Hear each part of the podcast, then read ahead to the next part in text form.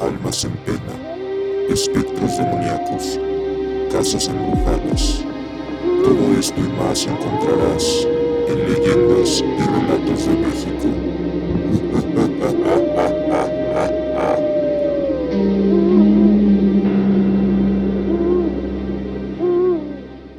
La aparecida del Hospital San Pedro.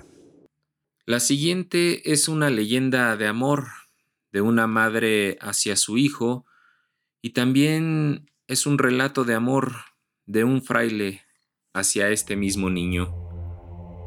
Durante el siglo XVII, cuando México era conocido como la Nueva España, hubo un brote de cólera que asoló a buena parte de la población. La región de Puebla fue una de las más afectadas.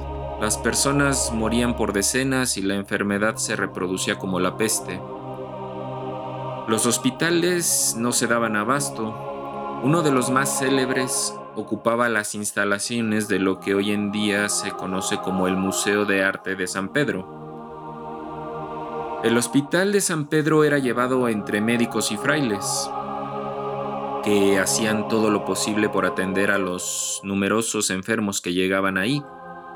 Una noche, Fray Luis, que era uno de los encargados del lugar, recibió la visita de una misteriosa mujer.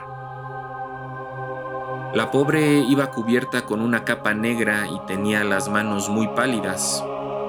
Despertó al fraile a medianoche y éste se asustó con la delgadez que tenía. Le ruego que acuda a mi casa, por favor, mi hijo está muy enfermo, le pidió con voz temblorosa la mujer. Tiene fiebre y desde ayer no se puede ni mover de la cama. Rápidamente Fray Luis pidió a uno de los doctores que lo acompañara y fueron hasta la casa de la desconocida donde encontraron al pequeño a punto de morir entre horribles calores.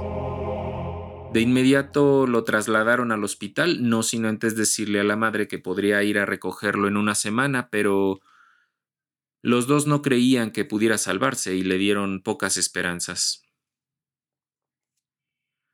El chico milagrosamente se curó gracias a los cuidados que le brindaron tanto el fraile como el doctor. Pero pasaban los días y la madre no regresaba por él. Intrigado por este asunto, Fray Luis volvió a la casa para darle las buenas noticias a la madre sobre el estado de su hijo y preguntarle también por qué no había ido a buscarlo. Pero apenas llegó sintió un olor nauseabundo que provocó que se cubriera la nariz, Llamó a la puerta pero nadie contestó.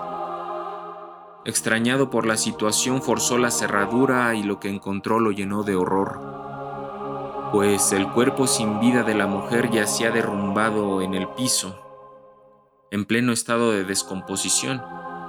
Llevaba así más o menos una semana.